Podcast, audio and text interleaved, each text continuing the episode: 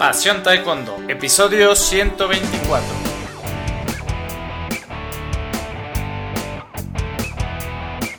Hola apasionados del Taekwondo, ¿cómo están? Bienvenidos a un nuevo episodio, un nuevo programa de nuestro podcast Pasión Taekwondo, el programa para todos los enamorados, apasionados del arte marcial del puño y del pie, del arte marcial de los golpes y de las patadas, del arte marcial coreano, como le quieras llamar, esto es Pasión Taekwondo.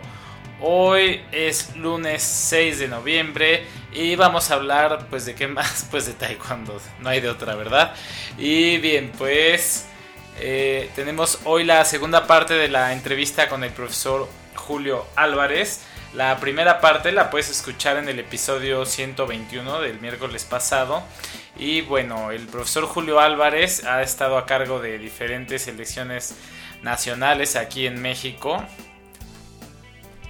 Tanto de juveniles, de primera fuerza, casi por 20 años continuos.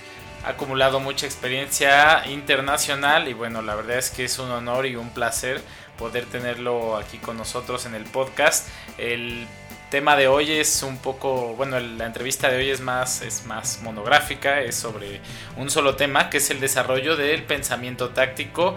Y bueno, vamos a hablar sobre la selección de tareas, cómo es importante eh, diferenciarlas de acuerdo al peso, categoría. Bueno, ya el profesor profundizará en el tema.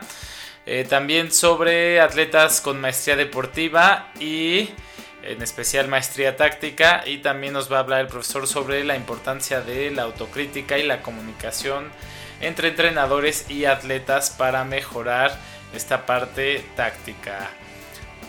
Te recuerdo que puedes visitar nuestra página pasiontaekwondo.com para acceder a todos los audios. Subimos uno cada día y bien, pues ya te dejo con el audio. Soy Luis Arroyo y esto es Pasión Taekwondo. Y esto obviamente pues es tarea de los entrenadores, ¿verdad? Claro, la, tarea no solamente de qué tipo de ejercicios en la dosificación, no caer, no caer en la, en la parte de querer que hagan los chicos 40, eh, 50 saltos de dos minutos cada entrenamiento y desfasamos, perdemos objetividad de las cargas y de los objetivos, sino tener tareas muy claras con los, con los chicos generales porque ese trabajo que estamos platicando también ya se convierte en atletas este, de selección estatal o de selección nacional y en un trabajo muy individualizado, donde ya se conoce bastante al chico y él mismo ya se conoce mucho y sabemos qué puntos de oportunidad se tienen y dónde son las partes fuertes que también ya se ganaron y donde tenemos que puntualizar mucho más en el trabajo y no ser un trabajo general para todo un equipo que en relación a un pensamiento táctico, pues sí, yo sé qué técnicas pueden funcionar, pero yo soy un peso completo que no puedo estar volando con un peso ligero. Entonces debemos de, buscar aterrizar todo ese trabajo en este modelajes de combate en lo, en lo más individualizado posible.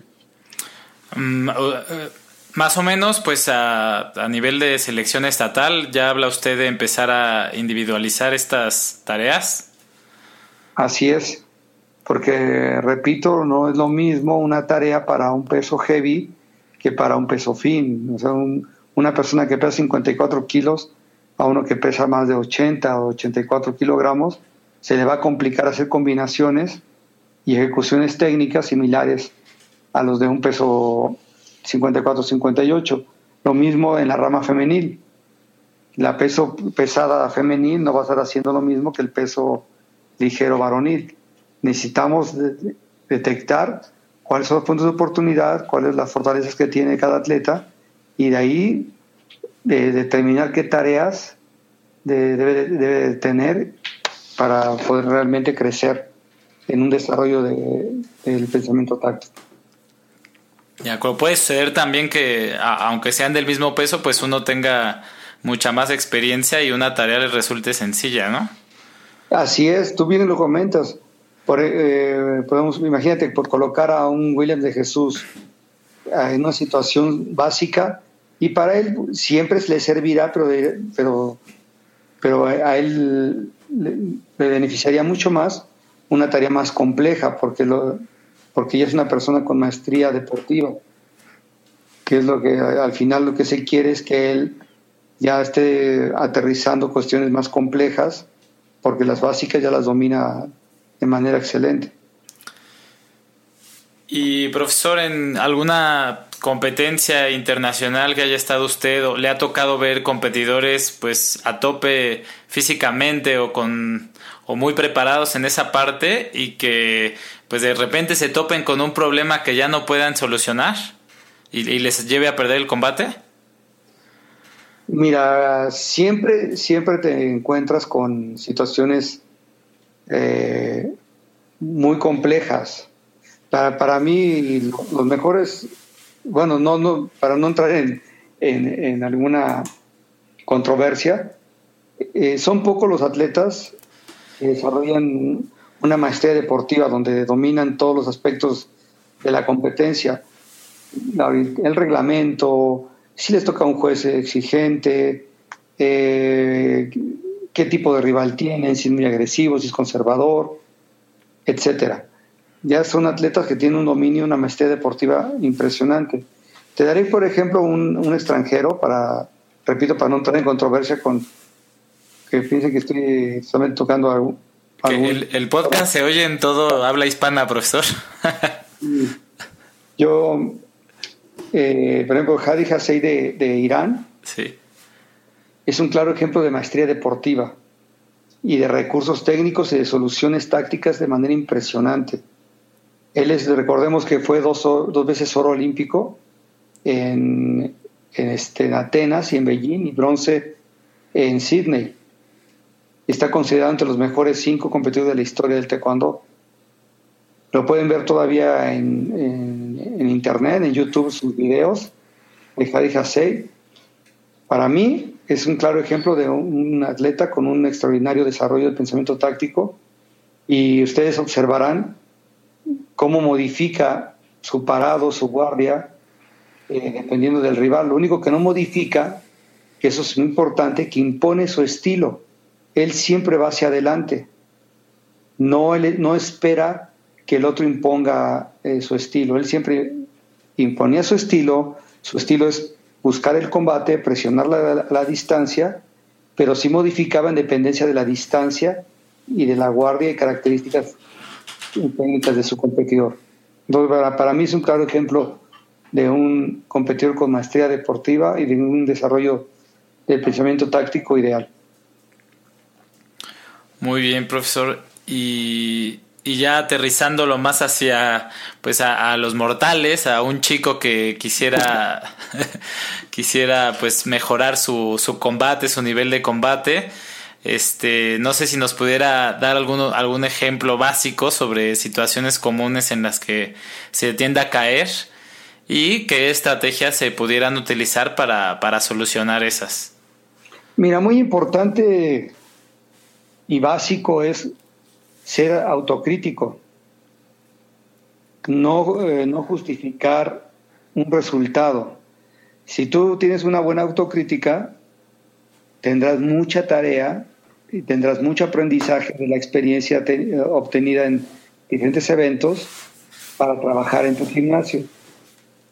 y de ahí no solamente tu profesor, sino tú también al darte cuenta por la crítica que estás haciendo constructiva de ti mismo, qué tareas debes de realizar, si mi, es mi guardia, eh, qué técnica es la que debo de, qué técnica prevalece en este cuando actual, dónde debo de potencializar más, si me está fallando mi físico. Primero, ser autocrítico, porque lo único que no engañas es a ti mismo. Entonces es muy importante esa parte es una recomendación que les doy a una, una autocrítica muy sana, muy objetiva. Tampoco se castiguen demasiado, porque todo es un aprendizaje. Eh, y yo creo que con eso se puede crecer bastante. Acercarse al entrenador, al profesor, para que él les dosifique el trabajo, porque muchas veces uno piensa que haciendo demasiado vas a mejorar. No, tiene que ser dosificado, bajo una tutela, una observación constante del entrenador para que él te, te dé la orientación adecuada, porque probablemente la mejor, el problema no es tu gesto técnico, sino la distancia del mismo.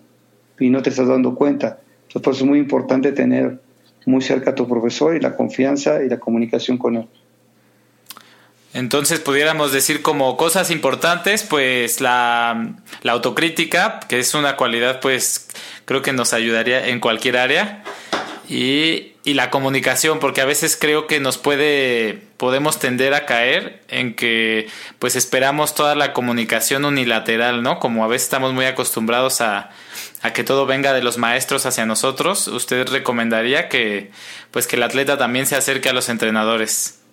Así es. Y muchas veces el, se cae en ese error. La comunicación, eh, como lo viene es el, la, como dice la palabra comunicarse, es la, la, relación de información entre dos personas. Y si nada más la, la, se escucha solamente mi voz como coach y yo no estoy dispuesto a escucharla a mi atleta, pues se puede caer en imprecisiones porque también anímicamente no sé cómo está. Tengo que dejarlo expresar para, para que él me diga la confianza que tiene en relación a la técnica que yo le estoy indicando. Y además, lo que él está observando a la distancia real del combate, que él me diga, ¿sabe qué, profesor? Yo creo que puedo tirar esta técnica directa porque de repente se mete mucho darle la confianza al atleta y también decirle, no, no, no, en este momento no, porque es un engaño, que se dé cuenta que es un engaño. O viene la otra parte, él se dio cuenta de algo de la cual yo no me di, yo no, yo no me percaté, no me percaté de, de, esa acción y él sí tuvo esa agilidad mental y darle la confianza simplemente. Si tú lo ves, si, lo, eh, si es viable, ejecútalo. Por eso es importantísimo el, tener un buen diálogo entre atleta y entrenador. De acuerdo, profesor. ¿Y qué tan importante es, eh, igual para pues chicos que están en crecimiento, selección estatal, con miras a llegar a una selección nacional, que complementen pues su entrenamiento, a lo mejor sí con asesoría, pero que si solo tienen chance a lo mejor de hacer un entrenamiento al día, qué tan importante es esa pues esa autopreparación o, tomar las riendas de, su preparación de, sí, de, su camino hacia una competencia o de su camino deportivo. Mira, aquí es un poquito más complejo porque necesitaríamos tener una hoja de control que ellos deben de llenar y, y colocar en esa misma hoja de control pues, las técnicas del, cuando de cada una de ellas, conforme a lo que ellos han estado eh, analizando de sí mismos, colocar del, 1 al 10 qué tan eficaz es su técnica, su técnica de giro recto, su técnica de giro abierto, su técnica doble o triple, o colocarlo de bien, de muy bien, bien, regular y muy malo. Pero creo que caemos otra vez en la, en la una parte complicada porque ahí es importante que esté alguien muy cerca de ellos para que lo oriente si es el gesto técnico lo que está mal o realmente lo que está mal es las decisiones que está tomando. Está tomando una decisión errónea, una, eh, no, está, no está solucionando de manera correcta. El, la mejor está tirando la patada adecuada, pero no la guardia ideal. Entonces sí necesita una orientación. Eh, insisto que es importante la comunicación que se tenga con el maestro. Excelente, profesor. Y bueno, eh, sobre el tema de igual de desarrollo de pensamiento táctico, no sé si a usted le gustaría agregar algo, algo que se nos vaya ahorita con las preguntas. Mira, este tema es amplio, ahí tendríamos que eh, después entrar con un poquito más de estadísticas para que ellos vean los datos, los números fríos, el por qué es importante eh, el trabajo del desarrollo de pensamiento táctico los modelajes de competencia, cómo se deben de direccionar esos modelajes, eh, desde, desde que sean básicos hasta los más complejos, cómo se direccionan, qué objetivo deben de tener estos modelajes. Eh, creo, que, creo que este tema todavía podemos eh, ampliarlo en una otra ocasión, este Luis, bastante, pero de, de, entrada, de entrada la recomendación es la autocrítica, la comunicación y si eh, estudien mucho corrijan mucho sus técnicas. El atleta que tiene varios recursos técnicos tendrá más posibilidades de solucionar una situación compleja por los diferentes problemas que le empieza a plantear su rival. Si yo solamente manejo dos elementos técnicos, sería un atleta muy lineal, demasiado predecible y con pocas opciones. Tal vez gane un estatal, un regional, pero ya cuando hablamos de un nacional o buscar un triunfo internacional, pues estamos eh, dando pasos muy débiles. Tenemos que dar pasos sólidos, teniendo un buen desarrollo técnico, para después esto aterrizarlo en el aspecto de desarrollo del pensamiento táctico. Muy bien, profesor. Pues eh, muchas gracias, ha sido un placer y creo que es muy esclarecedora la entrevista y esperemos que les pueda, pueda ayudar a, muchos chicos que nos escuchen y que pues quieran subir su nivel o prepararse mejor de cara a alguna competencia. Yo los invitaría a que escribieran a la página de Taekwondo Performance que tú manejas. Yo creo que sería excelente para cualquier duda que tengan de, o, alguna capacitación, nosotros este, atenderlos de, con mucho gusto. Muy bien, profesor, pues es un placer entrevistarlo, muchas gracias y pues espero tenerlo pronto para hacer más, más amplia la plática. Claro que sí, Luis, será un, un placer. Bien, hasta luego, muchas gracias. Hasta luego, Luis. Bien, pues así termina la segunda parte de la entrevista. Espero que te haya gustado y sobre todo pues que te sea útil para mejorar en tu práctica de taekwondo o en tu enseñanza de taekwondo. Si lo encontraste interesante, pues nos puedes regalar una valoración de 5 estrellas en iTunes para que el programa pueda llegar a más personas. Esperamos poder tener nuevamente al profesor después para ampliar más el tema. Como él comentó, pues es un tema que, que da para mucho.